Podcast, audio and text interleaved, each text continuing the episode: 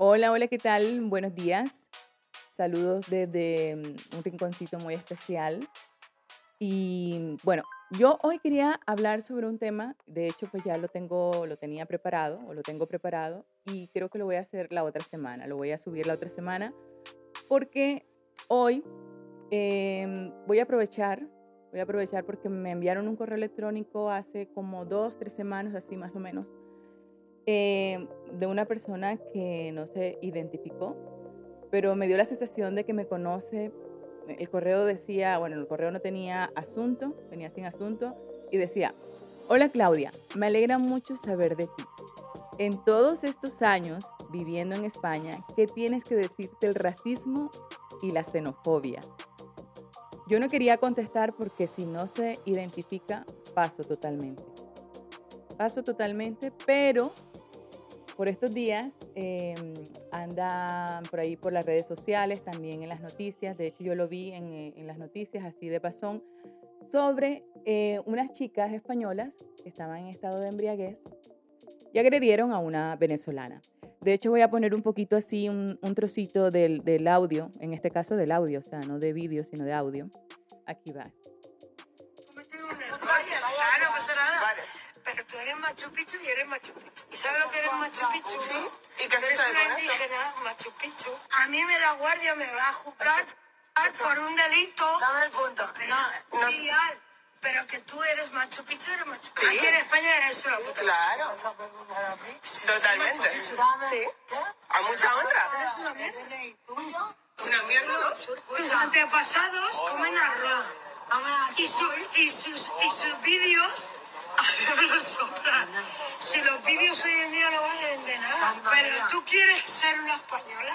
Si tú eres una mierda. y Yo tengo los Machu Picchu. Esto es un antiguo poblado incauco andino que fue construido antes del siglo XV. Se encuentra ubicado en la cordillera oriental del sur de Perú. Esto debe ser hermoso. Este ser en medio de su alto grado de inseguridad y etilismo que llevaba, yo creo que lo único que se le vino a la cabeza en esos momentos fue la serie La que se avecina. Entonces, al ver esto, me entraron ganas de escribir y hablar de este tema. Lo primero y que quiero resaltar así con muchísimo cariño, con mucho amor, es que España no es esto. Es un país multicultural, un país desarrollado, lleno de oportunidades. Eh, vive mucha gente eh, de todos, de muchas partes del mundo, el cual lo hace un país desarrollado. Hay mucha gente que se quiere venir a vivir a España. La verdad es que aquí se vive bien. Por lo menos yo siento que no solo vivo aquí, sino que también me siento de aquí. Soy una enamorada de su cultura, soy una enamorada de, de- de su gente. Por supuesto que no de todo el mundo, porque no todo el mundo me gusta y por supuesto yo tampoco le gusto a todo el mundo. Mira, la definición de racismo según la Real Lengua Española, creencia que sostiene la superioridad de un grupo étnico sobre los demás, lo que conduce a la discriminación o persecución social. Por otro lado, es una ideología que defiende la superioridad de un grupo étnico frente a los demás y justifica su explotación. La xenofobia es el miedo, la fobia a lo extranjero o a los extranjeros. Yo soy colombiana, mm, vivo en España hace 17 años casi y he mm, experimentado cosas extraordinarias. Es un país multicultural, pero lamentablemente estas situaciones siguen pasando.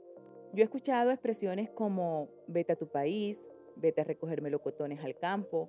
Un paciente me dijo en una ocasión que, las crisis de, que la crisis de España era por culpa de los extranjeros que venían a quitar el trabajo a los españoles.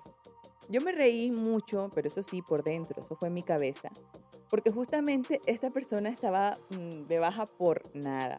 Em, estaba como que estafando a la seguridad social. Durante los primeros años a mí me dolían todas estas cosas, no sabía cómo manejar esta situación. Yo contestaba mal, lloraba, iba con miedo a trabajar. Pero ya después me fui dando cuenta que la actitud no era la misma cuando algunas personas sabían que yo era médico o que soy médico, porque de hecho lo sigo notando.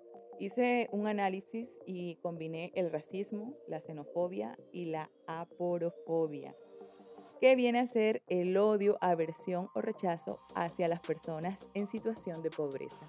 Eh, puedes ser de la nacionalidad que sea y hay personas, eh, puede ser, qué sé yo, de Marruecos, puede ser de Perú, puede ser de Argentina, puede ser de donde, de donde quieras. Hay personas que, aunque seas de donde seas, si eres pobre o si consideran que eres pobre, pues ahí sí te rechazan, ahí sí como que no vas a entrar en, en mi círculo. Eso se ve en todas partes. De hecho, para mí el, el ejemplo que, ay, que más así se me ocurre es el de los futbolistas.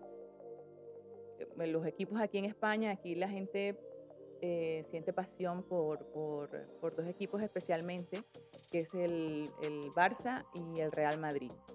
Y la mayoría de los jugadores son extranjeros. Son, bueno, la verdad es que no, no soy muy seguidora así de los... Me gusta el fútbol, pero no... Algunos futbolistas no.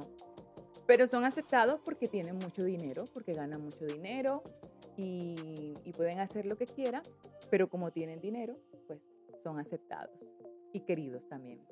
Yo conozco gente que gracias a Dios no son mis amigos y estos involucran en su círculo social a un extranjero solo porque es médico. Yo pongo este ejemplo porque, bueno, soy médico. Las personas que se van de su país de origen tienen muchas razones para hacerlo. No es nada fácil.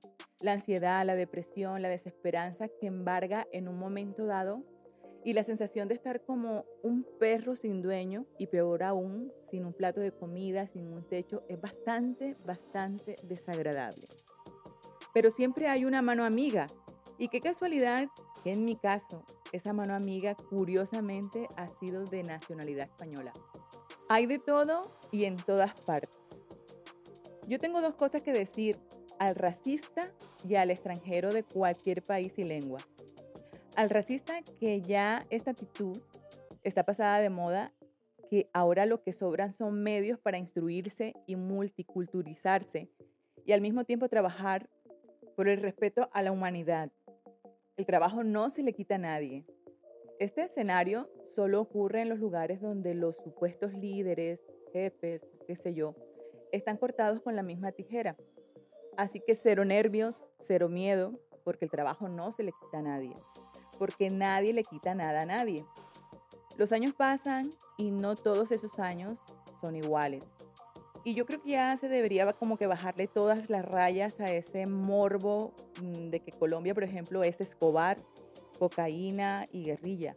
No, la estética cultural colombiana es un pozo sin fondo, igual que cualquier país del mundo. En todas las bibliotecas hay un stand para desarrollar la curiosidad que, es infinita. Y al inmigrante de cualquier país, seas regular o no, lo primero quiero felicitarte por la decisión, siempre y cuando sea por aprovechar las oportunidades que no tenemos en nuestros países de origen. Que todo pasa y todo llega. Y lo mismo, no todos los años son iguales. Ten paciencia, trabaja en tu evolución, no olvides que adaptarse es mucho más rentable que tengan que adaptarse a ti. El entorno pesa más que la genética. El trabajo dignifica. Júntate con gente que acaricie tu cerebro.